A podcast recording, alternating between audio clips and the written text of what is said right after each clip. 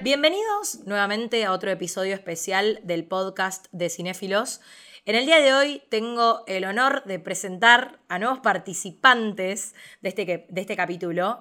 La tenemos a Paz Varales, mi amiga personal, alma mater de cinéfilos, y con un factor bastante particular que es el hecho de que está covideada. Hola Paz, ¿cómo estás? ¿Cómo te sentís? Gracias. Bueno, eh, sí, acá con COVID, aprovechando para, para acompañarte en esta película que tanto te gustó. Y quiero ver a ver qué, qué es eso que tanto tenés para decir. Pero no vine sola. Me vine con, con, un caballito de batalla especial para esta ocasión que le encantó la película y que es muy experto en la directora y en todo este tipo de cine. Eh, los dos escriben espectacular, así que para mí es un honor estar acá con ustedes haciendo algo que no sea leerlos. Así que bueno, bienvenido Juanpa Barbero al podcast de Cinéfilos Oficial. Hola, muchas gracias, muchas gracias por la invitación. La verdad, un placer Chicos, la verdad es que para mí también es un honor que me acompañen y que me hagan el aguante para que todos hablemos de esta película que si bien eh, en, mi caso escribí la crítica, creo que a todos nos gustó, a Juanpa le gustó muchísimo, estuvimos comentando fuera de este espacio de que aparte Juan Pablo es un experto en Chloe que es su directora y que de la cual está en la boca de todos eh, dentro del mundillo hollywoodense, dado que además va a ser la primera directora eh, del universo de Marvel, porque creo que va a dirigir la película eh, Eternals, es. Eh, yo soy cero Marvel, ya se sabe, Paz sabe de, mis, objeciones al respecto, pero vos seguramente vas a saber informarnos mejor, Juanpa. Para, Juanpa, ¿vos qué onda con Marvel? La verdad que me estuve interiorizando más que nada en la cuarentena. O sea, siempre había visto muchas así de la pasada y en la cuarentena, más que nada cuando salió todo lo de Disney Plus, tuve una maratón de Marvel y me puse al día a entender todo ese universo que la verdad que estaba bastante ajeno. Pero ahora sí sé, posta me las vi todas. Un día que ahí dije, che, esto tengo que verlo, tengo que conocerlo, porque me sentía la verdad como que todos hablaban de algo que yo no sabía y siempre los había visto todos muy por encima, así que la cuarentena me sirvió para eso. Perfecto, la cuarentena, la, usó bien a la cuarentena. Se puso al día con Marvel. Se puso al día con Marvel, me las vi todas. Tenía que pasar una pandemia igual para que se ponga al día con Marvel. Pero fue como mirar una serie, porque me las vi todas así en el orden, viste, que te recomiendan, así que las, seguí bastante bien. En, mi caso yo tengo un prejuicio enorme, vi muy pocas. Eh, de la franquicia y debería verlas todas porque es cierto que hoy en día eh, Marvel es como realmente un universo aparte, pero la verdad es que necesito juntar mucha voluntad. Igual, bueno, el hecho de que estén en Disney es bastante accesible, aparte de la calidad de imagen que tiene Disney Plus, yo creo que dentro de las plataformas de streaming es lo mejor. Así que bueno, en algún momento de la vida que me agarre una pandemia peor que esta, quizás le ponga voluntad y lo vea. Una pandemia peor que esta. peor que esta. Una Van a venir pandemias peor que esta, seguramente. Pasa en Disney también hay muy buenos documentales de naturaleza. Sí, también, también. Es como, también hay otra oferta, no es solo Marvel. Pero no, más vale. Yo creo que ya me resigné. Bueno, igual es, es, una buena oportunidad ahora que esta directora va a hacer la peli de Eternals, que sale en el eh, en diciembre sale. Igual se me hace, no sé vos qué opinás, a mí me parece que por más que ella sea eh, una directora que, que se podría decir que hace cine de autor, yo no sé cuánto dentro de la industria de Disney le van a dejar que haga algo que pongan mucho de lo propio en la película de, de, Eternals, creo que es. Eh, no sé, no sé qué es lo que puede llegar a salir de eso. ¿No sentís que va a estar medio condicionada? Sí, va a estar condicionada y también está bueno ese desafío, ver cuánto de ella hay. Pero sí, para mí va a estar súper condicionada. Pero la verdad que le tengo fe, le tengo fe. Porque... Bueno, vamos a ver. La, la verdad que generalmente los que dirigen Marvel no sé, no, tienen tantas pelis que fuera del universo Marvel que digas, wow, qué peli. En cambio con ella... También es, está bueno para que conquiste otro, otro público. Sí, sí, totalmente. Un dato, dato de color, en, en Nomadland en un momento pasan por un cine y en la cartelera están Los Vengadores. Es verdad. Mirá. sí. Un dato ahí tiró, viste, tiró ya un adelanto. Sí. Sí. Cuando pasa por, está en la cartelera, están pasando los Vengadores. ¿Tuvieron la suerte de verla en el cine? Ay, yo fui muy feliz. Voy a contar mi experiencia Por porque favor. es muy breve. La empecé a ver y no me, no me estaba atrapando mucho. Y dije, ¿cómo te va a atrapar? La estoy viendo en una computadora, una película donde el cielo es un 25% o más. Eh, dije, esto está hecho para cine y como justo estaban abiertos acá, dije, voy a aprovechar, la voy a esperar y la voy a ver en cine y en cine fue una experiencia hermosísima. Siento que hice todo bien yendo al cine. Yo lamento no haber hecho eso, porque la verdad que sí, es una película para verla en el cine, sí o sí. Es una película para cine. A mí me tocó eh, verla eh, desde la computadora de mi casa, la conecté igualmente a la tele y demás. Y la verdad es que después la vi en el cine, eh, le di una, un, una- un revisionado y ahí cambió todo, viste que la experiencia cinematográfica es ya apela a una, para mí es como una, una especie de experiencia totalizadora multisensorial, falta tocarla la película, después está todo lo demás, porque aparte Nomadland está hecha para ese formato, está hecha para encerrarnos en una sala, disfrutar de los paisajes, es una película súper contemplativa y creo que necesitamos, aquellos cinéfilos eh, o aquellos que disfrutamos del espacio cinematográfico, creo que tiene como otro, otro ritual, ¿no? Otra magia que sobrevuela eh, el sentido de cualquier película y de esta particularmente Sí, aún sí, más. esta especial, porque viste, como que no me pasa con todas que digo, bueno, esta es una película para cine o si la veo en el cine me gusta Sí. más, pero justamente con esta que ya sea por los paisajes, por la abertura de los planos, por todo, es una peli para verla en pantalla gigante sí o sí. Sí, y encima, y es un gran desafío para las películas que se vienen ahora, que dicen, bueno, la hago pensando en que se va a estrenar en una eh, plataforma de streaming o la hago pensando en cine, como que los directores están en esa eh, disyuntiva de no saber qué, qué decisiones tomar de, desde ese lado. No sé cómo, si ella la tiene que filmar hoy, sabiendo que el 80% del público la vio en una computadora, no sé si haría lo mismo, ¿me explicó? Sí, coincido y aparte Chloe Zhao le metió un amor a esta película eh, increíble porque no solamente la dirigió, sino que también es montajista de su propia película y además adaptó el guion de una obra porque esta película Nomadland está basada en un libro que se llama eh, País Nómada Supervivientes del siglo XXI, que es de una periodista estadounidense que se llama Jessica Bruder, que está especializada, es decir, su trabajo siempre se especializó en estas subculturas o subgrupos alrededor de Estados Unidos y llegó a través de un artículo donde eh, se encontró con el testimonio de un hombre de, 70 y pico de años que trabajaba en Amazon, en estos grandes almacenes que aparecen, de hecho, dentro de la película. Eh, y frente al testimonio de este hombre donde decía, bueno, cómo era la jornada laboral y, algunas cuestiones bastante duras de la misma, porque creo que son entre 10 y 12 horas de jornada y demás, eh, la conmovió tanto la experiencia de lo que son los work campers, que son estos nómadas que van viajando alrededor de todo Estados Unidos en caravanas, autos, vans o, cualquier otro dispositivo que les permita ir eh, moviéndose, ¿no? En esta cuestión itinerante de ir viendo también, de tomar trabajos estacionarios y demás. Jessica Bruder empezó a investigar acerca de la lógica de esto, hizo un laburo de campo súper exhaustivo también, porque ella agarró una van que, eh, que el dato de color es que la nominó Van Halen, me parece como muy divertido que le ponga Van Halen, dice que en realidad todos los nómadas por lo general le ponen algún nombre medio raro a sus vans. Eh, porque de alguna forma las personifican, ¿no? Porque es su casa, digo, más allá de su, de, su transporte.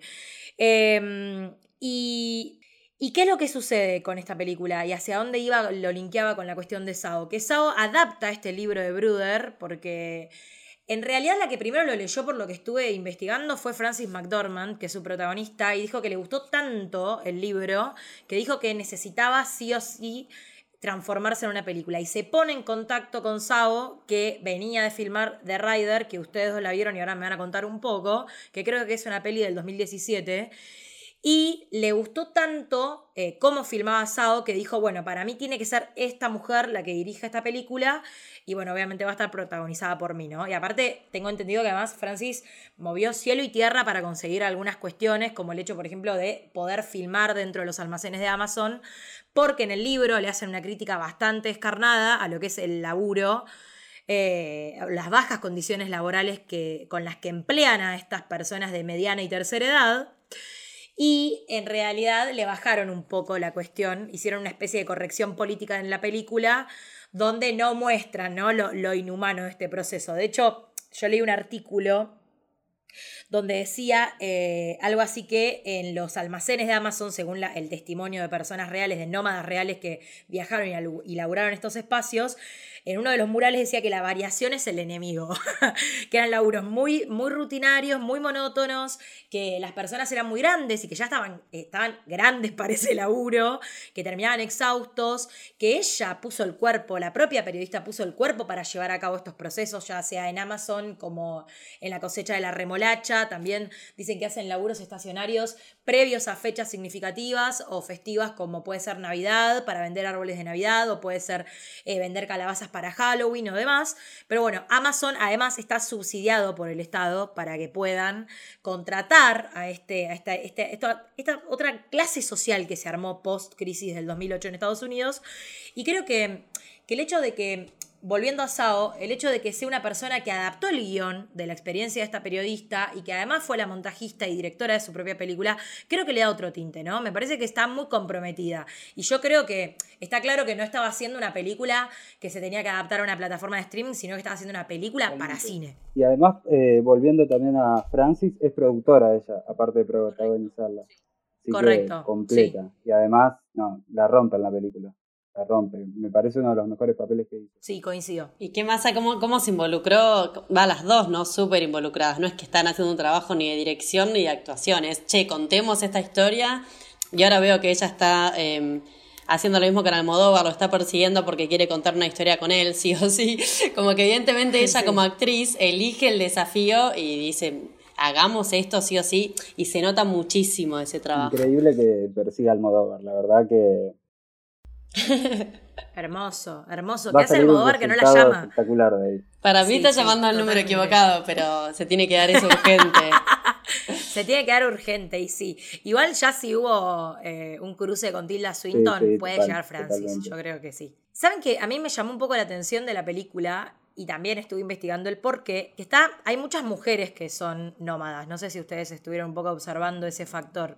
Y por lo que estuve viendo es em, el hecho de que lo que explica Bruder en su libro, se transfiere al, ámbito en el que dice que las mujeres por lo general ganan menos plata que los hombres, aparte de las mujeres de esta edad, que son mujeres ya mayores, que creo que rondan de los 55 años para arriba más o menos, son mujeres que aparte nacieron en otra generación donde dependían que en sus casas o la, constitución de sus hogares en realidad dependía del ingreso de la plata que traía el hombre, que una vez falleció el hombre, como es el caso de Fern, nuestra protagonista, que sale a la carretera una vez que, que se que se disipa la vida ya conocida, la vida tradicional ya conocida de ella, tanto de su pueblo, que era un pueblo que dependía exclusivamente de lo que era la fábrica minera para la que ella y su marido trabajaban, y después también de la existencia de su marido, de una, de una vida compartida con un hombre que fallece de una enfermedad terminal, y bueno, esto un poco la obliga o le impulsa a salir a la ruta, ¿no? En busca, como en la búsqueda de ciertas respuestas que insisto que la civilización tradicional no estaba dispuesta a darle. Y eh, me parece que tampoco es casual la elección de que me parece muy hermoso en lo personal el hecho de que haya hibridado Sao la experiencia de eh, nómadas reales, que son en su mayoría mujeres, como el caso de Swanky y el caso de Linda May, que Swanky en realidad eh, la historia de ella dentro de la película está ficcionada, pero ella es una nómada en la vida real. Y Linda May e, es, una nómada también. Em, y, y, bueno, el caso de Bob Wells, lo mismo. Lo que plantea eh, Bruder en el libro es el hecho de que las mujeres, al depender del ingreso de los hombres y al verse como, eh, como desmembrado esta idea de familia y de quién era el que ponía la plata llegado el momento, y viéndose desprovistas de este factor, se ven obligadas también a salir de la ruta y supuestamente además son personas que dice que tienden estadísticamente a tener menos capacidad ahorrativa por todos estos factores que estaba nombrando anteriormente.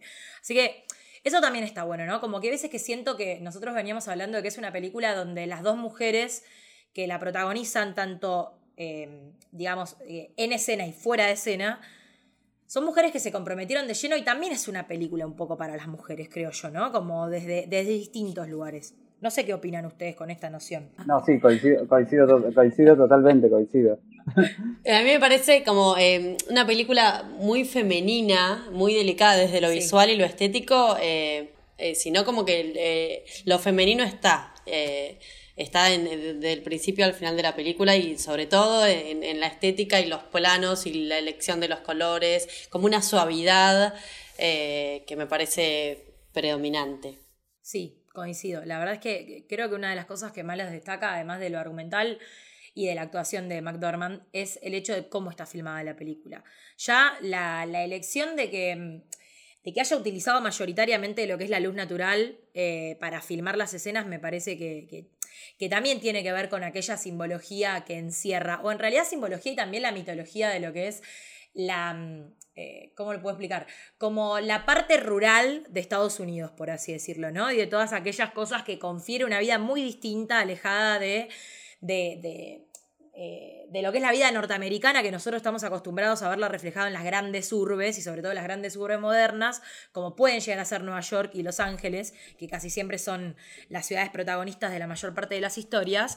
Pero esto está bueno, ¿no? Como que le da un poco un revival a esa idea de, de volver un poco a los orígenes, a, esas, a esos colonos estadounidenses que fueron los fundadores de lo que es la civilización norteamericana moderna, y también de cómo se vive ahora, ¿no? Cómo es la relación que se establece entre el hombre y la naturaleza y yo creo que toda decisión estética que tomó Sao tiene un poco que esta puesta en escena no fue casual, ¿no? La elección de los paisajes, la elección de la luz, la construcción esta femenina que vos decís que está muy bien, esa, esa parte en la que destacás la cuestión de la suavidad.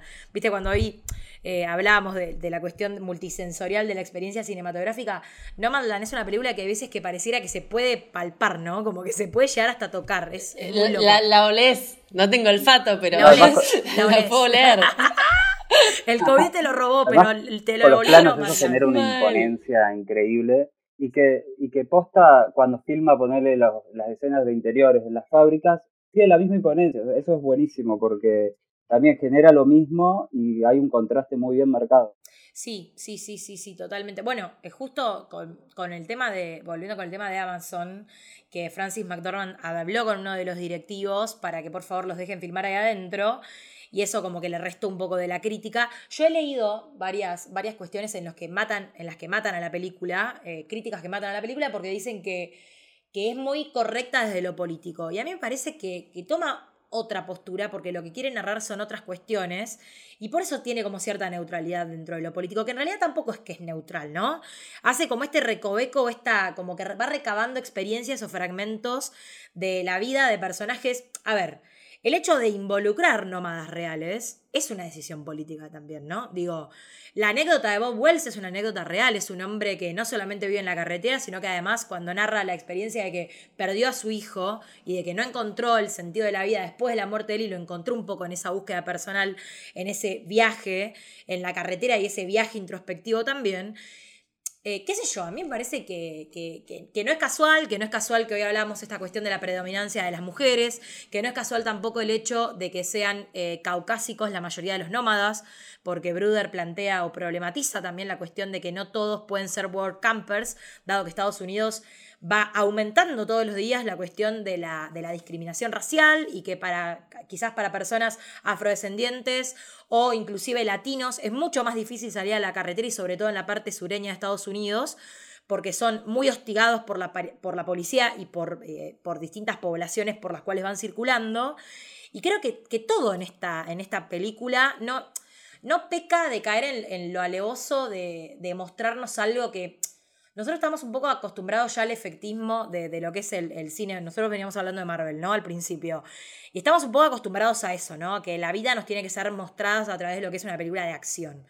Y en realidad, en el día a día, en lo cotidiano, creo que, responde más a un ritmo más pausado, más al estilo de Nomadland, ¿no? De una mujer que, que mira fotografías, fragmentos de lo que fue su vida y que su vida se voló, ¿no? Como se voló en el día a día en esto, en qué sé yo, en cuestiones muy chiquititas. O sea, no siempre pasan cosas trascendentales con grandes efectos. Yo leí alguna de, estas eh, opiniones negativas de la película, una que decía, ¿por qué no debe ganar el Oscar? Porque no fue literal, porque no lleva una pancarta gigante contra el gobierno y demás. Y para mí, la directora eligió contar otra cosa, enfocarse en el presente, en el proceso, en, en la transformación del personaje principal eh, y está contando otro, es otro cuento, estoy en otra película. Eh, obviamente tiene, como decís, eh, una decisión política cada cosa, porque todo lo que nos pasa de alguna manera es político, y sobre todo si estás hablando de, de situaciones extremas como esa, pero ella es, es, otro cuento, ella está contando otra cosa.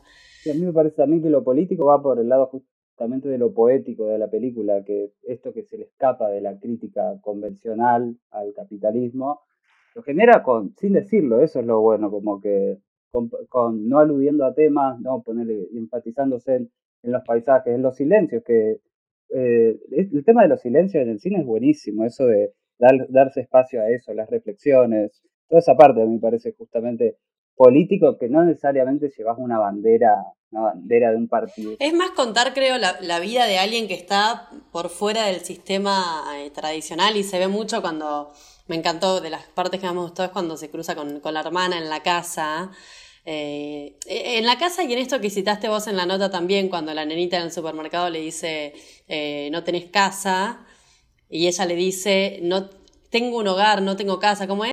No es que no tengo casa, eh, claro, no me acuerdo cómo No soy una persona sin hogar, le... dice ella, no tengo casa, no soy una persona sin hogar, no tengo casa, exacto, exactamente, porque ella le dice a la nenita que ella es una homeless. Y ella le dice, no, no es que no tengo hogar, no tengo una casa, que no es lo mismo. Hermosísimo, hermosísimo, eso me encantó. Es que ya, escaparle al sistema es político. Por supuesto, sí, por supuesto que lo es. Pero sabes que me parece que la particularidad de, esta, de esta comunidad nómada, creo que, es el hecho de, que tampoco tuvieron otras oportunidades, ¿no? Que es un poco lo que, lo que también narra, narra la periodista en el libro que escribe y creo que también es lo que nos narra Chloe Zhao en la película que adapta. Es el hecho que son personas que, que se jubilan. Eh, que llegan a una etapa jubilatoria en la cual no pueden vivir de su jubilación, no pueden vivir bajo condiciones dignas de subsistencia y tienen, se ven obligados a hacer esto, ¿no? En el caso de Fern, yo creo que igualmente lo que le ha dado es un toque un poco más romántico, por así decirlo, ¿no? De que, de que ella lo elige porque le pasan distintas tragedias personales que la que un poco en parte la obligan, pero ella también decide, ¿no? Hacer ese viaje para sentirse mejor ella y para encontrar ciertas respuestas. Y creo que, mm, eh, que es un poco eso, ¿no? Como que creo que todos salieron un poco con el objetivo de decir, bueno, se me acabó la vida que, que, se, que se me venía dando, ¿no? Se acabó todo lo conocido, ¿qué es lo que hago ahora? Tengo que subsistir bajo estos recursos. Porque aparte, también tengamos en cuenta que, a ver, son, eh, tienen que someterse a lo que es el hecho de laburar en trabajos que, los mantienen en condiciones bastante marginales, ¿no? Y muy por debajo.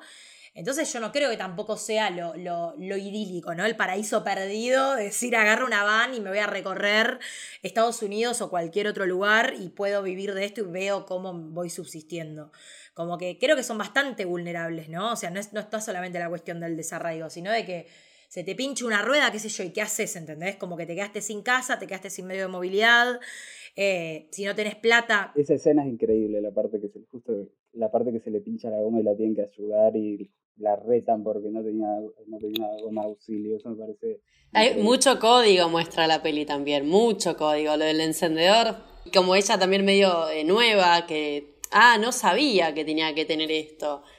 Mismo cuando el otro le rompe los platos y es como, che, no me tenías que tocar esto. Como ahí se muestran los códigos, que ahí me parece que se ve todo ese trabajo de campo que mencionabas anteriormente que, que hicieron. Eh, se ve, yo te recreo que todo eso es así ahí. Algo que también me pareció muy llamativo es que justamente cómo coincidió estar en la misma nominación Sound of Metal, que es una película de Amazon, y esta, que es una película que cuestiona un poco a Amazon que va a ver qué, qué tal ahí.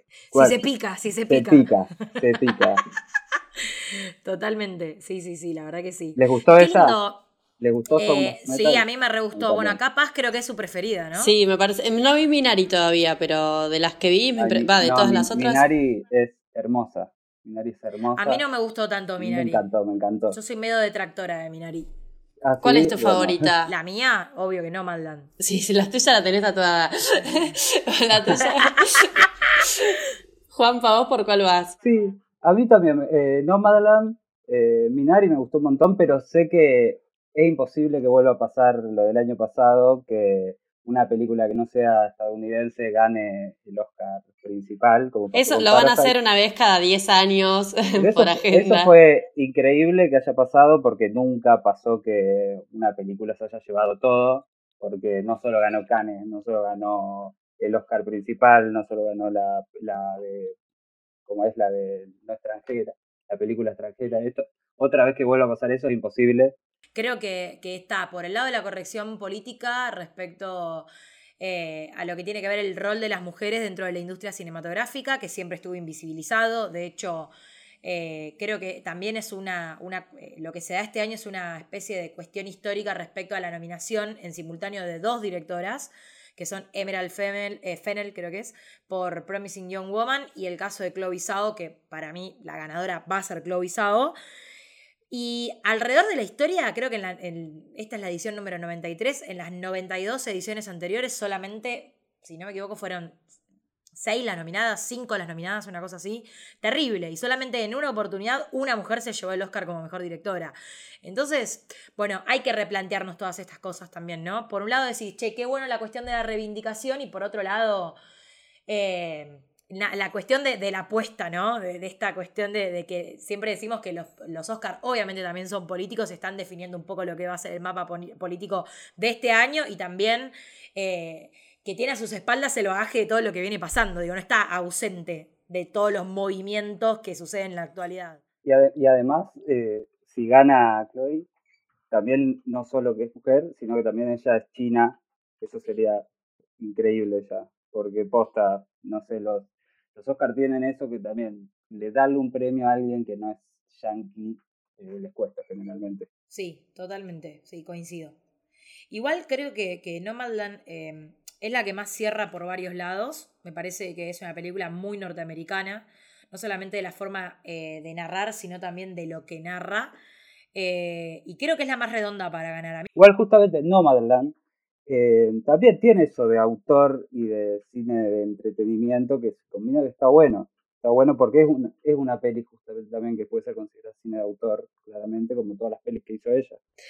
contanos un poco eso, Juanpa, porque vos viste todas las películas y Paz también vio The Rider. Cuéntame un poco, porque yo no vi el resto de las películas de Sao. A mí, te juro, que algo que me encanta cuando me gusta mucho una peli, me gusta revisar lo que hizo y encontrar ciertas cosas que se pueden ir como tocando. Y y eh, justamente en sus dos pelis anteriores pasa que ella tiene todo esto de la naturaleza, todo esto de la soledad, de las reflexiones existencialistas.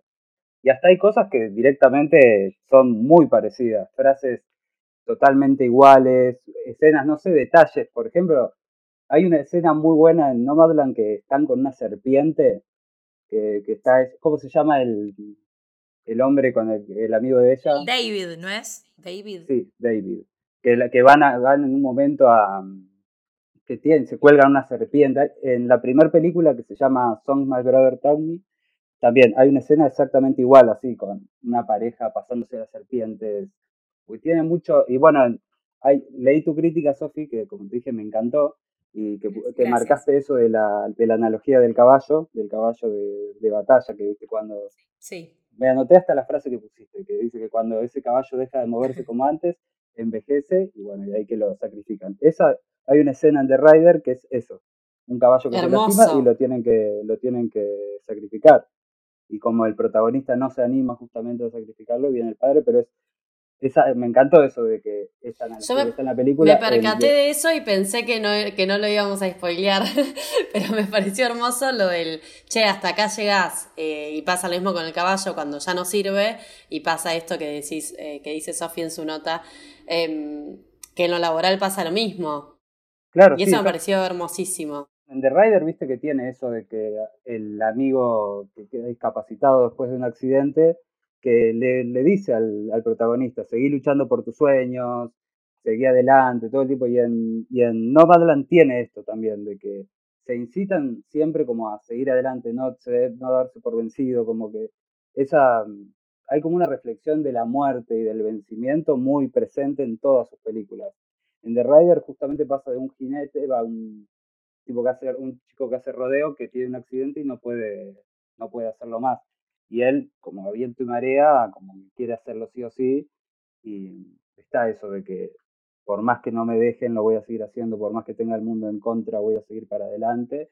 Bueno, y esto es Nómada la repasa, de que todo el contexto familiar, como que viste, no lo entienden a ella y está bueno marcado siempre, posta en todas las películas, en las tres películas de ella pasa eso, porque en la primera también tocan, o ponerle en, en la primera hay como la misma idea esta de los nómades, hay un personaje que es un tatuador, también él se para en la ruta y vende sus, hace prendas y las vende ahí, va a los mismos como lugares, estos como camping de, de nómades, como que están estos mismos escenarios, que me pareció re interesante cómo ella va como chispeando sus películas con pequeños detalles, como decían, y los ven en todas. También está, está el tema de, los tatuajes, ¿no? En, en The Rider y, y, en esta última que se tatuaban una frase de Morrissey. No, que en Nomadland al principio, cuando están ahí como entre los compañeros de Amazon, hay un personaje que explica sus tatuajes. Bueno, y en eso en las tres películas está también eso de los tatuajes que precisamente creo que el tatuaje decía algo de, como que ahondaba sobre una cuestión de lo que era el hogar, ¿no? ¿Cuál era la noción del hogar? Basada en una canción de Morrissey, que acá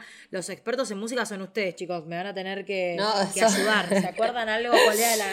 ¿Cuántos tatuajes de Morrissey tenés, Juanpa? No, eh, no, pero creo que era, eh, la canción es Home is a El hogar es un signo de pregunta y eh, toda la canción, en realidad todo Morrissey em, es también un estilo de vida y una decisión eh, que te habla muchísimo de ella, ¿no? ¿Por qué te estás poniendo, por qué me pones un tatuaje que, que de una frase de Morrissey y no de cualquier otra cosa, o un caballo, un dibujo, ¿no? Es como, es una elección por eso, perdón, vuelvo a esto porque lo tengo acá, pero em, me intriga mucho qué va a pasar con, lo de Marvel, volviendo al tema, porque eh, la, veo, digo, Morrissey, atardeceres, cielos bellos, historias, presente, mensaje, algo profundo.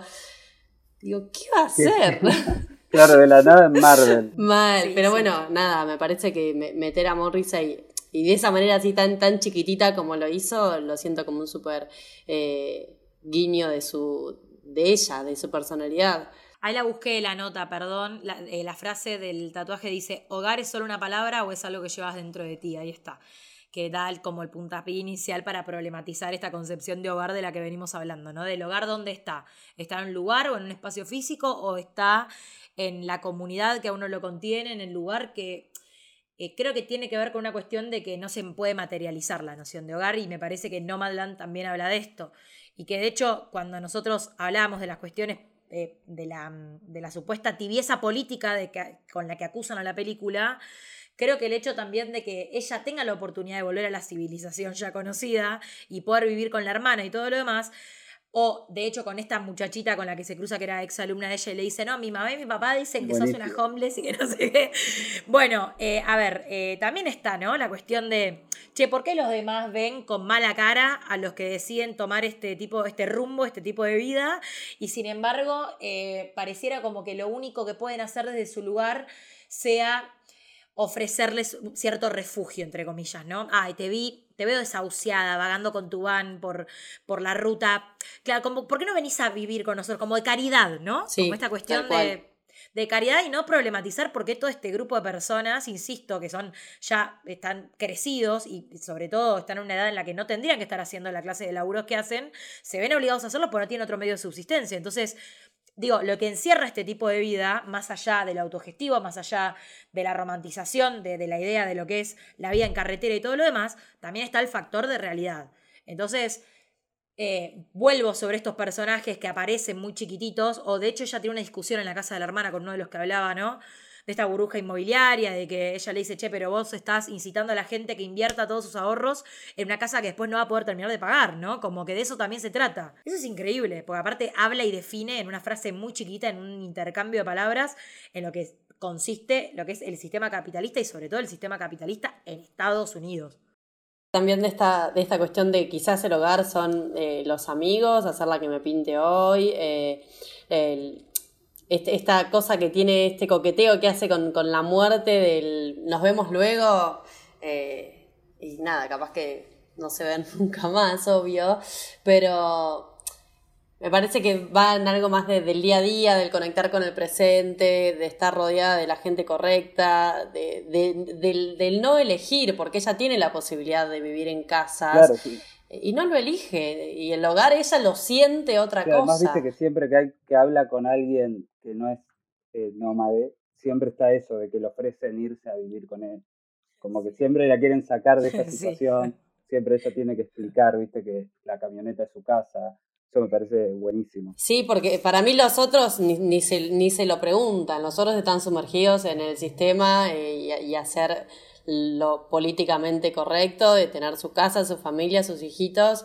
Y ella se cuestiona más las cosas y ella elige todos los días qué hacer y con quién juntarse y eso me parece eh, súper valioso. Justo Paz dijiste algo del tema del el hogar, es donde están los amigos también. Y además esto de los vínculos, cómo son los vínculos en la película, es muy bueno porque son vínculos que, bueno, hoy, hoy estamos juntos, mañana no, pero nos entendemos igual, quizás nos volvemos a ver y quizás algo también muy efímero que se vuelve, se vuelve como eterno en un punto. Además, algo que me pareció increíble en la película, que esto de que hay siempre como un eterno presente, que no hay flashback en la película. Vos, vos sabés de los pasados de la gente, pero de no llevar un flashback eso me parece buenísimo porque es como siempre un eterno presente. Qué hermosa, Juanpa, esa idea del eterno presente. Me encantó. La verdad es, es que, que, siempre como. Está muy hay, buena. Hay como, no sé, la idea del flashback hay veces que te puede jugar en contra, ¿viste? Lo sí. demás, de explicar lo demás. Imagínate si esa película conoces el pasado a través del flashback. Todo te da como otra idea menos como romántica de, de esta lucha del día a día. Porque hay veces que se abusa del recurso, del recurso del flashback para intentar explicar absolutamente todo cuando hay veces que no es necesario estar explicando, ¿no? Desglosando. Esta película no es necesario, es más, un flashback le jugaría mucho más en contra, conocer, no sé, conocer a su marido. Parecería que sí. le juega mucho más en contra. Es como que esa decisión, Coincido. esa decisión me parece muy buena. Incluso me parece hasta, hasta alentador eh, esta cuestión en que hablas de, del presente eterno, así fue que lo dijiste, así titulamos el podcast. eh, salió, salió. Esta cosa de, del presente también es eh, motivador para el futuro, porque sabes que quizás si hoy tengo un día sola, llueve, se pincha la rueda, no sé qué hacer, pero sabes que mañana, pasado, en un mes te vas a cruzar con alguien piola que entienda este lenguaje y me parece que eso eh, la va llenando o, o, o vive, la, la, motiva al día a día, ¿no? Saber que te vas a cruzar con esta gente que, que te entiende, aunque afuera haya un montonazo que no. Y cómo ella va aprendiendo a través de vínculos, porque el, hay algo muy presente el tema de la muerte de una de las amigas de ella que es, es un personaje increíble, que es la que pone la, la bandera de la calavera cada vez que está durmiendo. Sanky. Porque, Hermosa. ¿Cómo se llama? Eh, Sanky. Ese personaje es mi, una de mis favoritas. Que Hermosa, en un momento sí. ella le dice que sabe que le quedan siete meses de vida, pero que su decisión es no volver al hospital. Es esos siete meses vivirlos como ella quiera. Y viste que ella siempre como que aprende de todo lo que, como que, no sé, su escuela, esos, esos personajes eh, enseñan día Tal a día. cual, y, eh, sí, ella va como principiante y para mí esa es de las primeras voces de la experiencia que se cruza y la lleva a ella como bandera. Siento que, que esa gente la motiva y cruzarse esa gente y seguir aprendiendo, como que hay algo que ella se siente para mí medio, eh, no infantil, pero como esta cosa de, de, absorber todo el tiempo y de aprender, eh, que recién empezó este estilo de vida. Bueno, eso es algo que le echa en cara a la hermana, de hecho, ¿no? Cuando se encuentran y le dicen, no, porque vos es como que siempre fuiste más vanguardista, le da a entender, y viste mucho más allá, ¿no? Cuando todos estábamos recién dilucidando, vos ya habías visto lo que había detrás. Y, y eso, en un momento le dicen, nosotros, nosotros somos muy aburridos para vos, quizás, y por eso salís a la carretera y empiezan a discutir y hay un intercambio. Pero es verdad, creo que también lo que logra esta película es, yo creo que es una visión muy respetuosa acerca también del estilo de vida que, que deciden tomar estos personajes, ¿no? Eh, creo que, que, no romantiza, que no deja de visibilizar el factor político, insisto, no es una película tibia. Y me parece además que, que, al fin y al cabo la vida se trata de eso, de las decisiones que uno día a día va tomando y de cómo uno elige vivirla. Y de que al fin y al cabo somos un compendio de, recuerdos y de fragmentos de que, de que frente también a la naturaleza no somos nada, porque creo que tampoco es casual la elección de las escenas donde ella está rememorando su vida, que no, hacen, no lo hace a través de un flashback, como bien dijiste Juanpa, pero lo hace a través de fotografías, ¿no? Que empieza a mirar y a, como a recabar en, esa, en ese pasado y que en simultáneo creo después que la, la, muestran en un bosque donde mira la inmensidad de la naturaleza, ¿no? De, che, hermoso, o sea, yo voy a estar acá, voy a terminar desapareciendo como todos los personajes de las fotos, pero la naturaleza sigue, ¿no? Sigue como de pie. Hay una frase de Morris ahí muy acorde que dice, la naturaleza es un lenguaje, puedes oírla Hermoso. sí, hermoso. Hay una directora que siento que es muy parecida a ella, que es Kaylee Richard, no sé si la conocen, que es la que hizo First Cow, eh, después hizo Ciertas Mujeres. Eh, tiene esa misma idea. Además también empezó como la directora del cine independiente, yankee, también como una idea muy de la naturaleza que van muy de la mano se la súper recomiendo, esta, esa directora me parece increíble. Ya me lo estoy anotando tu recomendación porque me recontra interesa, pero a mí sabes a quién me hizo acordar, no sé si lo conocen a Malik, a Terrence Malik, me hizo mucho acordar el cine de él, muchísimo, mucho. Como filma o como tiene como cierta visión panteísta del, mundo y me parece que, que, acompaña un poco ¿no? este criterio de que la naturaleza nos antecede y nos precede ante todo. Entonces es como nosotros también elegimos vincularnos o cómo logramos capitalizar los recursos que la misma nos da o mal capitalizarlo. estamos en el medio de una pandemia porque no cuidamos una mierda, ¿no? Digo, también se trata de esto, qué sé yo. Pero bueno, chicos, creo que, esto está llegando a su final. Estamos re de paso y fue el Día de la Tierra ayer. Sí, es verdad. sí, sí, ayer o anteayer creo que fue. Sí, correcto.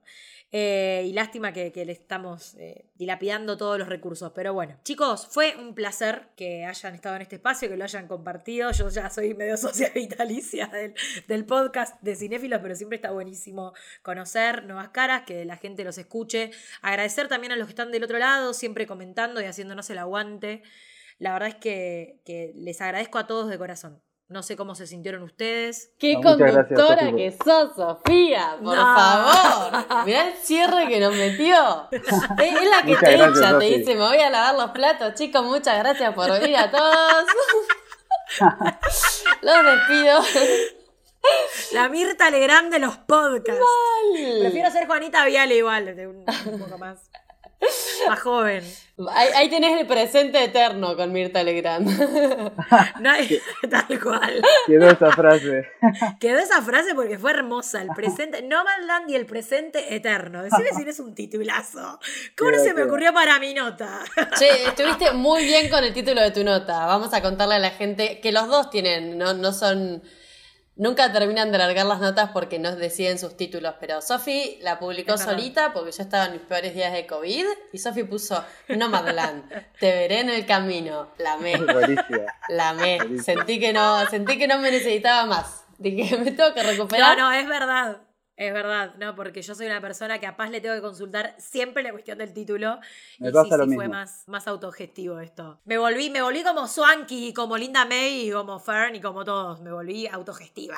Ahora me falta agarrar una van. Me gustó mucho eso de lo del título porque también te lleva como a una, un libro que me parece increíble, que es On the Road, el de, Jack Kerouac. De, de, Kerouac, sí. Sí, sí, sí, Me remitió a eso, que la peli también me remite a eso, así que me pareció muy certero el título. Creo que acá los tres igualmente somos bastante fans de lo que es el género de la road movie. A mí, en lo personal, me encanta. Yo sé que a Paz también. Y a vos seguramente también, obvio. Me encanta, Así que sí, sí. Todo lo que sea road movie vieron que encierra como otra, otra mitología, otra magia. Es, eh, no sé, una de mis primeras preferidas es París, Texas y también ah, tiene un iba, iba, iba, a nombrar a Bender, te juro. Sí, sí, es que sí, sí, sí. Tiene un poco de esto también, dialoga bastante con. Es que para mí todo lo que, lo que nos identifica y esta generación, al menos eh, me, animo a hablar por ustedes dos, pero eh, esto de, del vivir el presente y conectar con, como que siento que los tres valoramos las amistades, los vínculos. Eh, y vamos eligiendo día a día, no es que estamos súper sumergidos en un sistema y eso me pareció que la peli nos habla a nosotros también. Somos una generación que vino a romper con esos estamentos, ¿no? Con aquellas cosas que ya se venían dadas y que tenían que ser así porque sí. y creo que empezamos a replantearnos todo esto, por eso para mí el hecho de que hayan elegido este grupo ¿no? de personas que también forman parte de otras generaciones, empiecen a pensar como uno y empiecen a replantearse estas cosas y sobre todo lo que es la idea de hogar y de familia. Eh, una idea también bastante, creo, andersoniana, eh, de, que vieron que la familia en las películas de Wes Anderson no es la familia de sangre, siempre son familias que uno por lo general elige. Y creo que, eso también... Eh, nada, bueno, terminamos hablando, teníamos que hablar de Nomadland y terminamos hablando de Malik, de Kerouac, de, Wes Anderson, de Paris, Texas, ¿no? Tienen que ver, todo tiene que ver igual. Todo, tiene, que ver, todo tiene que ver. El cine como lenguaje. cerramos con esa frase. cerramos con esa frase, cerramos con esa frase y la naturaleza como otro lenguaje. Bueno, Sofía, un placer. Sigan rompiéndola con estos podcasts bellísimos que hacen. Que vuelvan tus compañeros que te dejaron sola. Esperamos haber estado a la altura y un placer escucharte hablar con tanta pasión de, del cine siempre. Muchas gracias. Igualmente para ustedes. Juanpa, gracias por haber estado. No, muchas gracias a Sofía por la invitación. Y les pido a la gente que por favor los lea a los dos, a Juanpa Barbero y a Sofía del Papa en Cinéfilos si se quieren emocionar para complementar las películas. Gracias, Pasita. Les mandamos un beso muy grande a todos.